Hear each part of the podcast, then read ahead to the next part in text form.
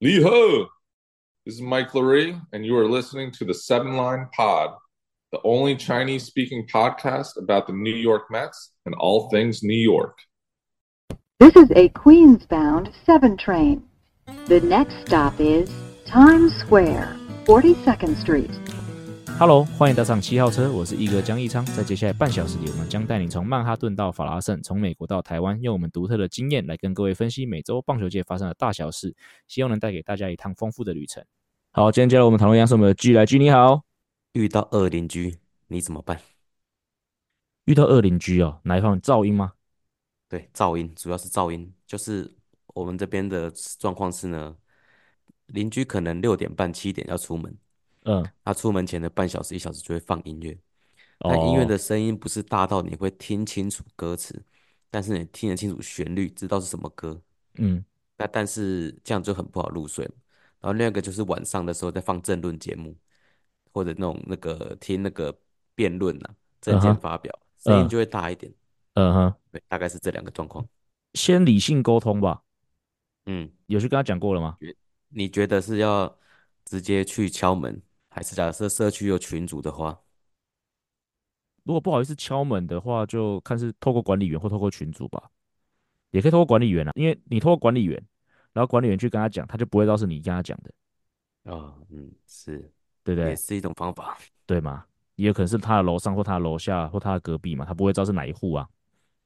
对对对，我就现在就是个困扰，就是感觉是楼上的可能是六十八，隔壁的可能是二十趴。隔壁的楼上可能是十趴，类似这种感觉，所以你连是谁都不知道就对了。我没办法百分之百确定。对对对，哦，那就可能还是问一下管理员吧。对啊，对，不要直接呛死比较好，不然就是理性的好好讲啊。对，不然就会被超派。没有，如果讲不听就给他鸡鸡铁拳。好，了解，懂。好。哦，我们今天一样有四则听众留言哦。那第一则我来念好了，因为他是要问 G 问题的。哦，好，好，这个署名是 Yuki，连续两个礼拜有女听众，这个蛮确定应该是女孩子的哦。对，好，两位好，我是从去年开始看大联盟，也是从隔壁棚 Hido 大联盟听来这里。括号这样说有点不好意思，不用不好意思啦，我们大概九十趴以上的听众是从 Hido 大联盟过来的，所以还好，没关系。好，很喜欢两位组成的内容，常常可以解决礼拜一的坏心情。主要是想请问 G，呃，如何成为防护员的故事，例如防护员科系或者需要的专业技能，还有如果是女生的话，会不会受到一些困扰？本人是一位准备升大学的女学生，所以想问一下在业界的 G，感谢两位，祝节目顺利。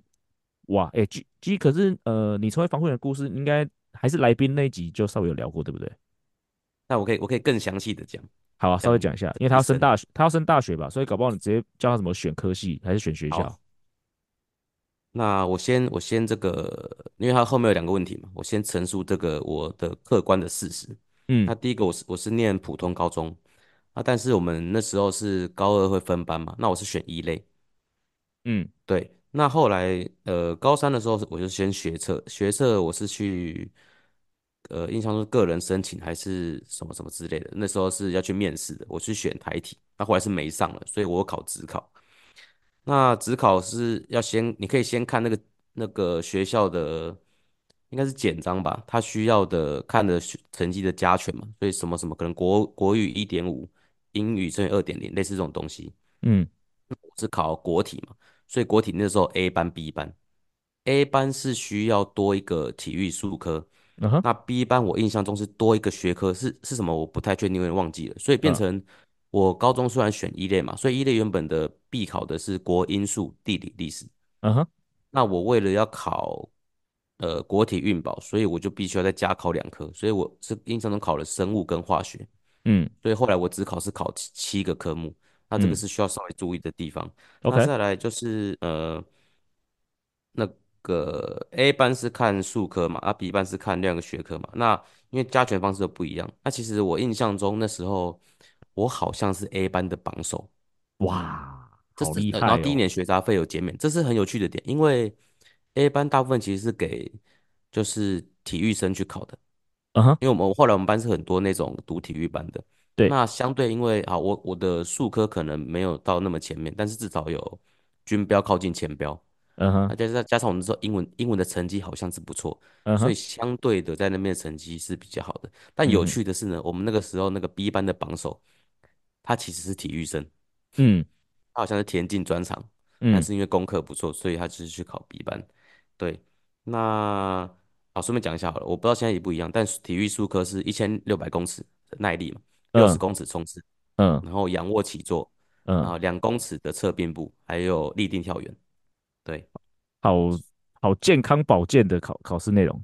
对对对，所以如果你要考体育术科的话，这也要事前练哦。嗯哼哼哼，对，这也是要准备的。那、嗯、进国体啊，国体之后我们是，诶，大一、大二都是学一般的，像通识类的，就是那个体育的通识、运保的通识。那大三才分组，嗯、所以大三分组的时候，我们有分一半一半，是一半一半是体适能组，嗯，那一半是就是运动伤害组。OK，那那时候。也是你假设是，因为他人数是有平均的，所以假设你成绩比较不好的，有可能你没办法去选你要的那个组别。嗯哼，对，因为人数还是有限制，所以比较好的是运保嘛？哎，不是，就是他你可以选资源，你可以去伤害组，也可以去提示人组。嗯，但是成绩比较好的前面的志愿你就可以去嘛。那可能好像印象中好像一两个人，对，因为人数的关系，所以他没有选到他想要的地方。OK，对，那大概是。目前是到这里，那诶、欸，大二就会进防护室，就是去做一些公差的事情，像这种义务服务了。对，那大三是已经分组了嘛？那现在就讲伤害组的。大三还是见习，就是你还是跟着你的大四的学长姐，那还是有可能会有那时候状况是还是会会有可能会有大四的学长姐让你着手去做一些比较简单的事情。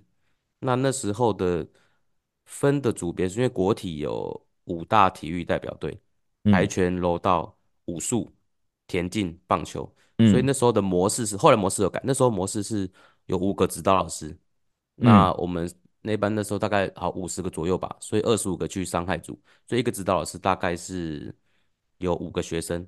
那四年级的时候，四年级的时候就会基本上会固定在两个队，上学期一队，下学期一队。那三年级的时候，你就会到处的去跑点，OK，就是这这五你就可能有分一个月、两个月。然后你这个月去那个大队，这个月去那个大队，那每个大队下面还有几个小队，嗯、因为不止五个项目嘛。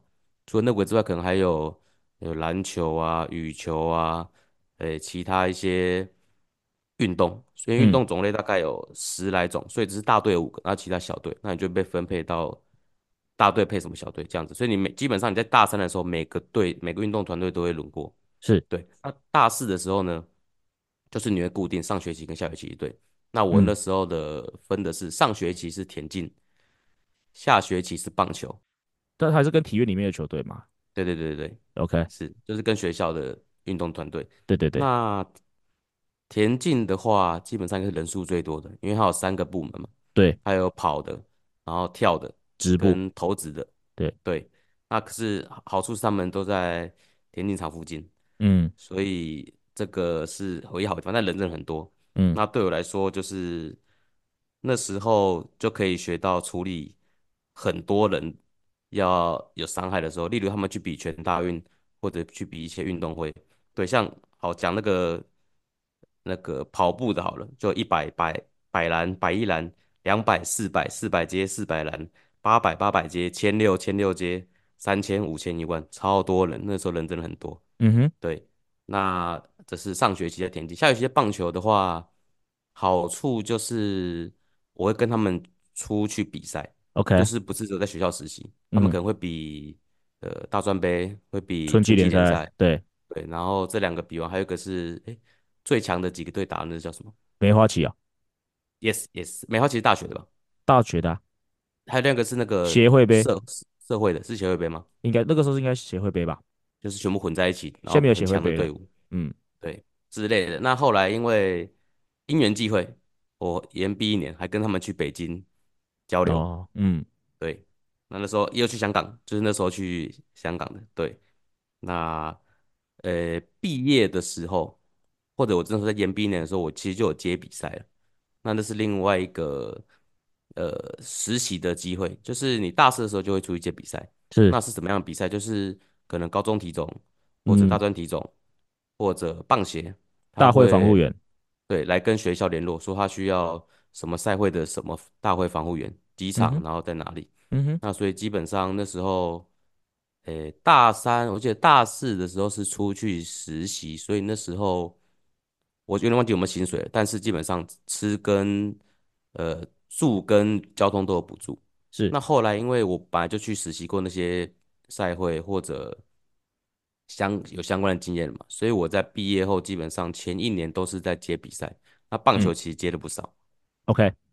对，那接棒球接一接就遇到一个学长，国训的学长，嗯哼，于是他就问我要不要去国训，嗯，对，那我就去国训了，对，那国训待了大概两年两年半吧，嗯、因为国训需要去，正讲过去中华队支援嘛，所以遇到了一个职棒的学姐，对，那也是那时候认识这个毅哥的，是是是，对，对，那他就问我要不要去职棒，那就去职棒了，他职棒就大概待两年半。嗯，大概是这样。嗯，哇，分享的很细节。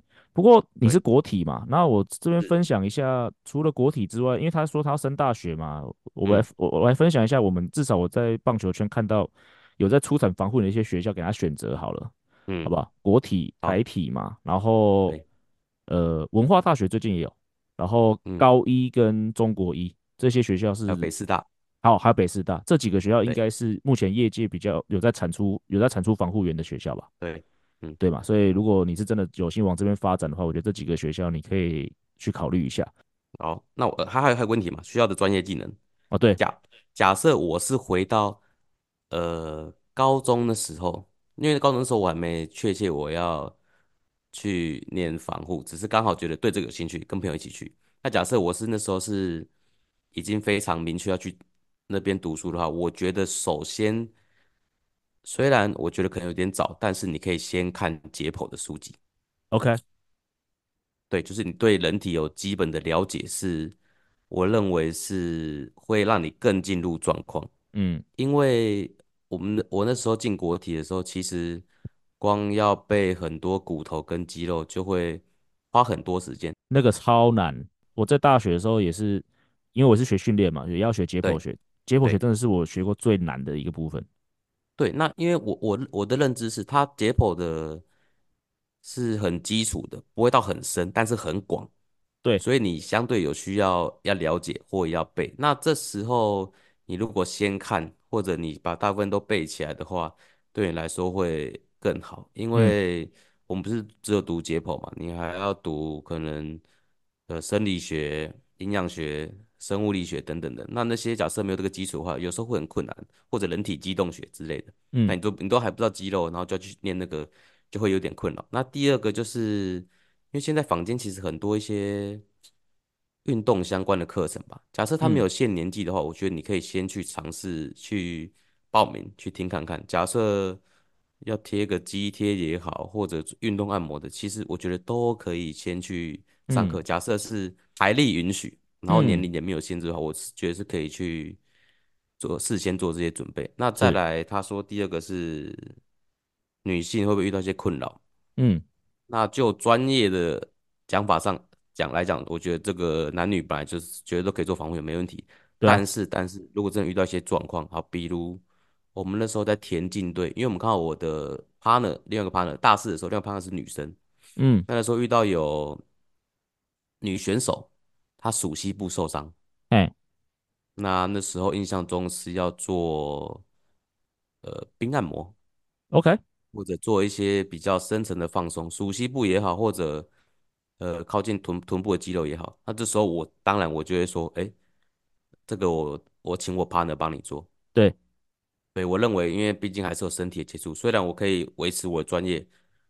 没错，选选手也相信我，没错，嗯，但是我会跟他说，哦，不好意思，这个我请我 partner 来做，嗯，对。那另外一个例子就是，那时候我印象中我是去中华队支援，然后有个选手需要贴肌贴，嗯，但是他的肌贴是要他大腿受伤，对，那我是要从大腿的中段，然后贴到根部，甚至绕过屁股，嗯，这时候我只能跟他说，抱歉，你现在必须把束裤一起脱下来，嗯。那、啊、当然，我不会去刻意去看他的呃重要部位或者什么地方，但是我在贴的时候，毕竟还是会第一个会碰触，第二个他可能姿势需要站开，需要做什么，难免会看到。嗯哼，对，那这时候我想，如果是女生去的话，第一个选手可能会不好意思，那就算他不会不好意思，我个人认为有可能还是需要嗯避嫌一下吧，或者需要避开一下。我认为我的想法是这样子。对，嗯，我觉得啦，毕竟就是这个其实是很专业的东西啦。如果呃。这一位听众，你自己有办法去克服这样子的一个状况，然后其实最重要就是沟通啦，就是你要，其实说包括我们做教练也是一样啊，因为我们现在做教练都要性，也都要上性平的课嘛，是是是，那都有。那其实那其实这性平课上面最常会讲到就是说，不管你要对你的学员或或你的客户做什么动作，你一定要先说明。比如说像我们要做示范也是一样啊，我们有时候要带动作，我们可能要去碰触选手的腰部嘛，碰触选手的腿，或者像我在捏体脂肪也是一样啊。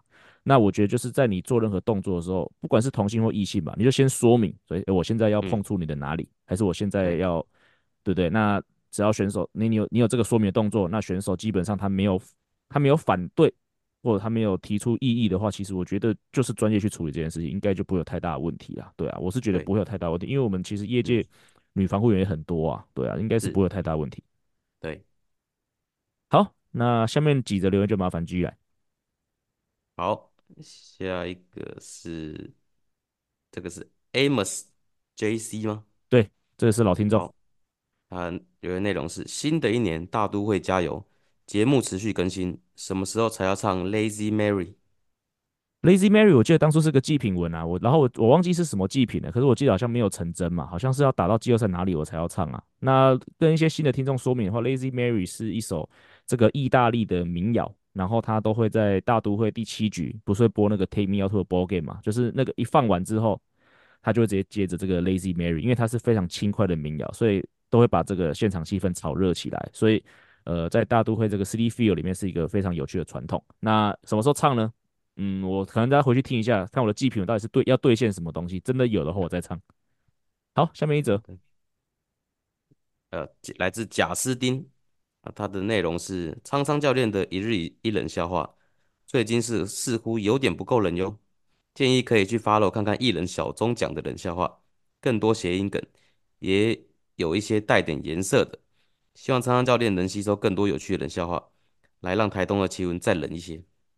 呃，不会了，因为爆米花打完了，所以应该冷笑话会暂停一阵子，而且带点颜色的，你要考虑到就是。这个这个东西是发在那个诶和新北和联的官方账号上面的，是某种程度上是一个公务官方组织诶，这个应该不太适合带颜色。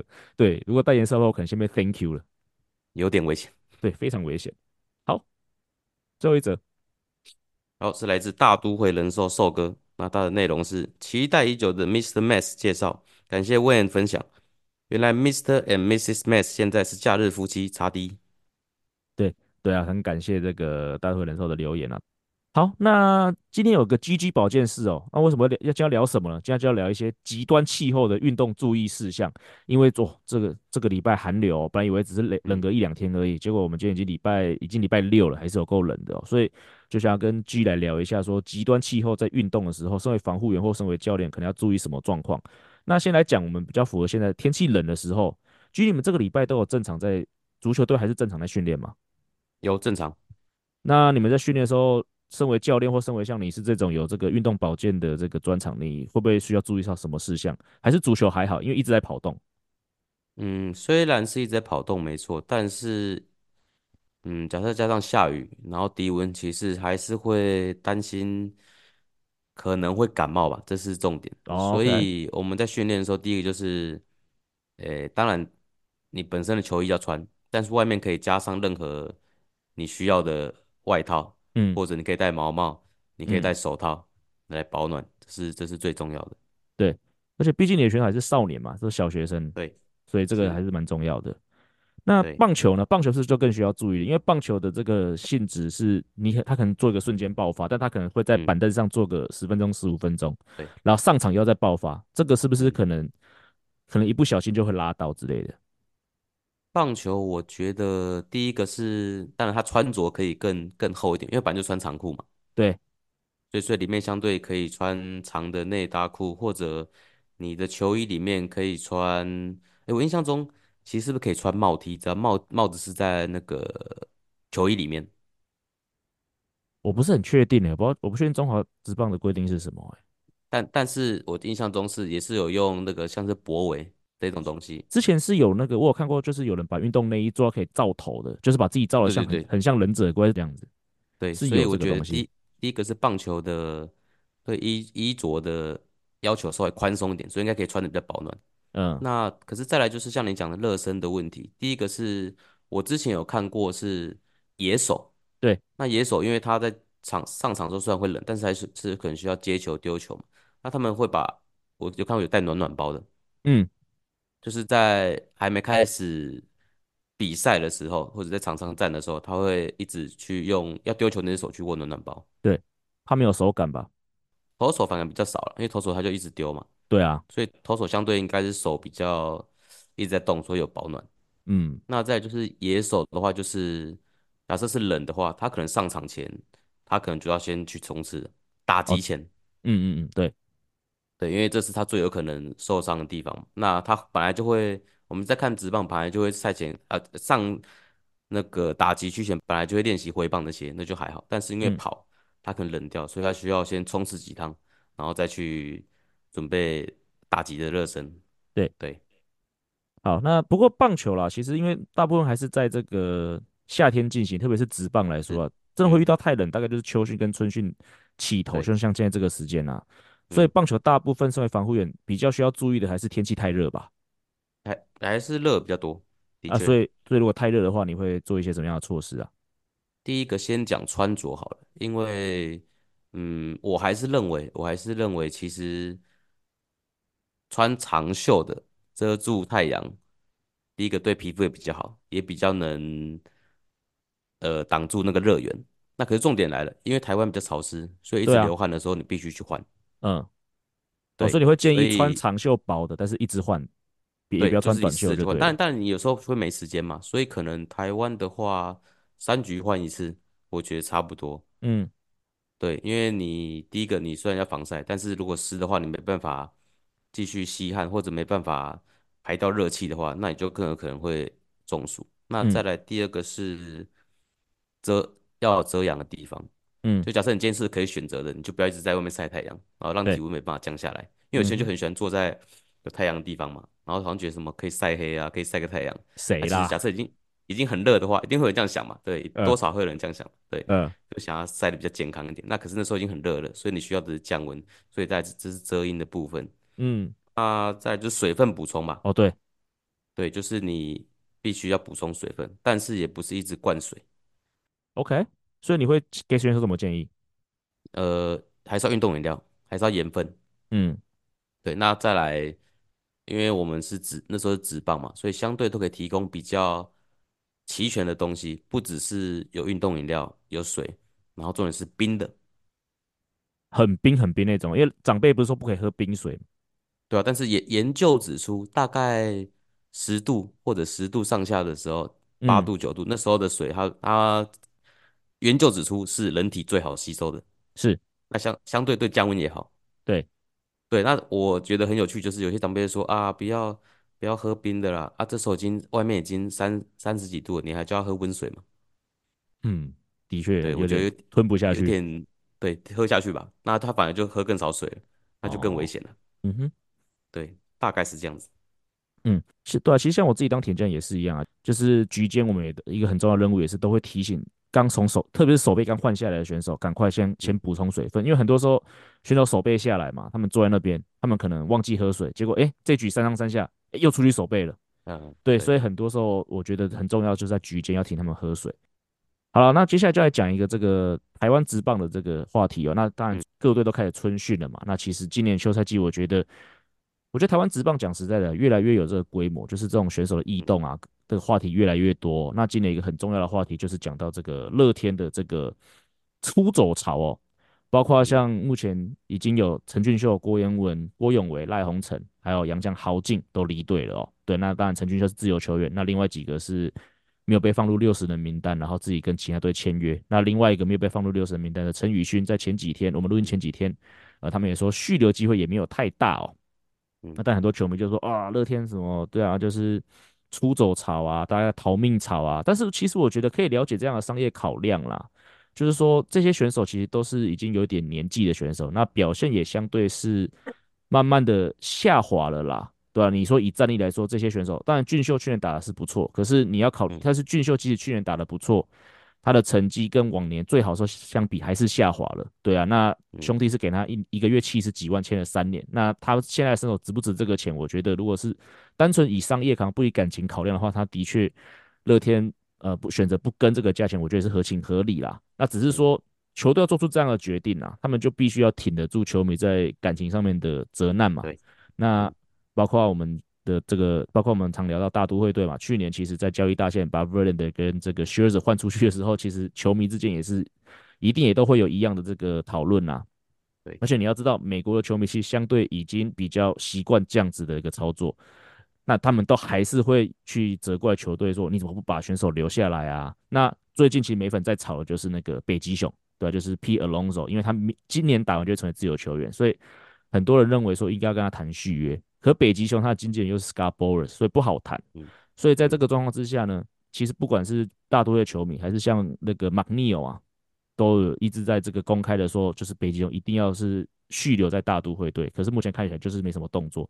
那我觉得这个东西，假设最后呃北极熊真的年底打完就成为自由球员，而且真的签了别队之后，大都会受到反弹，很有可能就会跟乐天这一次一样，就很多球迷可能没有办法去理解这样的事情。对啊，那 G 你怎么看呢？你怎么看这些选手这样子离离队的这个状况？其实我觉得成绩变差会就会减薪嘛，这是很正常的。对啊。那像这些选手，假设不想减减薪的话，那就是他要去其他地方试试嘛。因为其他地方的考量，啊，我先我先讲好了。永维、郭永维跟赖鸿成他们是。一年约，然后多四万，比原本的薪水多四万。嗯哼，那严文严郭严文是不公布薪水，但是两年约。对，所以我反过来看，就是以新球队的想法，就是他们可以拿到一个有经验的学长，而且假设原本就是个算是比有点名气的，就多一个看板的球星，那对他们的商业价值来说，其实是加分的。是，就是变成说，哦，你来一个呃，有我原本这个球队大部分都是哦，一半的人可能没有。那个名气，但是多一两个有名气的，那可能卖票就会卖得变好，或者商品卖得会变好。对，那相对的，他们在队内价值就是可以带领这些小鸡们嘛，新人嘛，所以我觉得也算是各取所需吧。新球队可以拿到他们想要的选手或他们想要达成的事情，那旧球队像你讲的，这个就是要挺得住球迷的骂声嘛。对啊，就是感这是感情层面的问题。对啊，对，所以我觉得。一切都是合情合理的，是啊，对啊，回到还是回到那四个字啊，在商言商嘛，那就是让市场机制去决定嘛。嗯、你今天乐天觉得永维啊，还是红尘不值得这个钱，那很明显的台钢觉得他们不管场上场下有值得这样的这个身价，那他们就去签了嘛，对吧、啊？这个就让市场去决定这样的事情。那对的，那球队有球队的球队有球队的规划嘛，我觉得球迷其实就是。你如果真的受不了，你想跟着球球员转队，你就去转啊。但是如果你要始终的是那个球队，反正我是觉得乐天今年还是会很有竞争力啦。当然，可能牛棚跟防守可能会有一些状况，因为毕竟永维跟俊秀，所以说进攻的成绩有在下滑。可是其实他们手背上面的安定感是很够的。那更不用说牛棚，其实豪健、禹勋跟这个鸿诚去年都是胜利组，算是蛮稳定的选手。所以这些局数必须要有人补嘛。那补上来的投怎么样？未知数。所以我觉得。整体来说，虽然骨干没有跑掉，不过防守跟牛棚，我觉得还是乐天今年球队的一个隐忧啦。对啊，嗯、那当然除了球场上的球员之外哦，哦，其实连拉拉队都有异动哦，包括林香目前看起来有可能要去小龙女哦，魏全龙。嗯、那李多慧目前好像还是自由球员，所以你就说你想聊拉拉队，你是想要聊什么？我想要聊，嗯，产业有关吧。好啊，还是跟这个本职迷的想法。来个碰碰撞之类的，嗯、类似这样。好啊，这个拉拉队的东西我们讲过很多次的嘛，就是本职迷跟这个拉拉队迷的这个的的这个拉扯嘛。可是我后来看到啊，其实我发现台湾拉拉队的生态啊，跟现在我们之前聊聊过这个美国泰勒斯的生态其实非常的像。就是说呢，嗯、其实你说真的爱看棒球的人，他们会因为拉拉队在场上，还是泰勒斯在场上，他们就不看棒球，不看美式足球嘛？他们还是看嘛？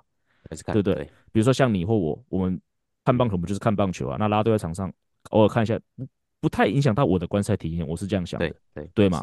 但是因的确因为台湾棒球有拉拉队，然后美国有泰勒斯，哦，的确，所以有很多可能本来不看运动的人会去注意到说，哎，有有棒球这个东西在运作，还是有美式在运作，所以他的确是吸到了一些人。当然最后就是会有一些本职迷，可是我讲实在的，真的会有人会因为这样不来看球吗？应该也还好啦。所以说球队会球队会不会？不组啦啦队，还是球美国的球团会不会很不喜欢这个泰勒斯现象？我觉得不会啦，因为真的会看球，他还是会进场。那然后他吸引到的是一些本来就不看棒球或不看美式足球的人，所以对我来说，这个东西还是有它存在的必要性。那些我觉得会骂的人啊，你看你做什么，他们都会骂，因为他们本质就是爱酸的。我的想法是这样。嗯，的的确是这样这样。不过你有注意到，呃，篮球那边的拉拉队吗？比较比较，那怎么形容呢？比较爱表现吗？我我两个直接的，我觉得比较暴露一点点。OK，特定的，然后再来就是，假设是有同集团的话，像是呃台钢好了，或者像中信好了，其实人应该都是感觉都是同一批人的。就是我可能这边今天去棒球，然后篮球的时候去那里，嗯，所以这个方面是我觉得，我猜他们的薪资也好吧。或者整体的状况，他们可能没办法单独靠拉拉队去支撑，很难啊。通常都会有其他的，假设你有代言收，那当然是最好，没错吧？他们通常都是有办法去修 girl 就去修 girl 啊，然后最好就是直接进演艺圈啊，像你看林湘啊、群群这些都是进演艺圈啊。对啊，对。那再来就是讲这个，我觉得拉拉队氛围吧，因为我觉得在观众席上面看，跟我们在下面体验的感觉应该是完全不一样的，角度不同。对，第一个角度不同，第二个是，嗯，嗯，我不知道是因为我们是，当然是我们算本职嘛，但是我们本来就是喜欢棒球嘛，对啊，所以啦啦队对我们来说可能就是哦漂亮女生，嗯，大概是这样子，嗯，那可是相对的，我觉得以我的想法，我是看比赛的时候，当然我现在是上班，所以完全是完全不会被那个啦啦队影响到的，是，那再来就是讲选手的想法吧。就是也不是说男生都猪哥，而是我觉得，嗯，该怎么说？他们的关系其实有时候会觉得蛮蛮有趣的，蛮特别的。OK，怎么说？他们是同事嘛？广义上的同事。对，近水楼台先得先得月。是。所以其实那时候就会有听到说，常常谁跟谁是认识的啊，或者去诶一起去唱歌啊、吃饭啊。但我反而觉得这个都是人之常情。嗯。对，那就是就是一种私底下在旁边工作，觉得蛮有趣的人生小观察。那大家可能都会说有个想法，就是什么球员都很乱啊，或者啦啦队都喜欢跟选手在一起啊。那我这个想这个时候想过来就觉得是，因为他们工作的地方很接近而已。对啊，而而且你要知道，男的帅，然后女的美啊，人就会互相吸引，这也蛮正常的吧？就是你如果在你的工作场域出现一个很正的同事，你也会想要跟他。有什么接触，这蛮正常的吧？如果你是单身的话，对，那就看那个公司有没有禁止，有没有禁爱令。对，毕竟啦啦队的塑造还是比较像艺人嘛。是啊，制造恋爱感嘛？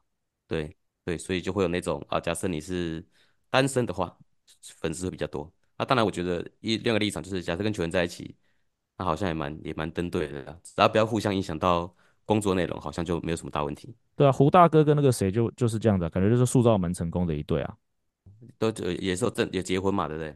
他们就是一个我觉得还塑造蛮成功的一对这个球场场上的情侣这样子。啊、那杰宪也是啊，当然杰宪的杰宪的老婆是已经隐退了嘛，对啊，他就没有继续跳、嗯。那胡大哥的老婆是继续跳嘛。一开始我也有点排斥啊，觉得说哎呀，其实就是职场上不该有这样子的事情。但是其实你这样一讲一讲之后，也觉得说讲实在的，如果是男未婚女未嫁，那男的。男的帅，女的美，那讲实在，为两个会两组两种人会互相吸引，然后他们也没有去辜负到任何人，有何不可，对不对？对，也是没错，是这样讲，没错吧？是。以上就是本节内容。如果喜欢我们节目的话，记得按下订阅。如果喜欢 Apple Podcast 的朋友，也希望五星推爆。我们今天节目就到这里，拜拜。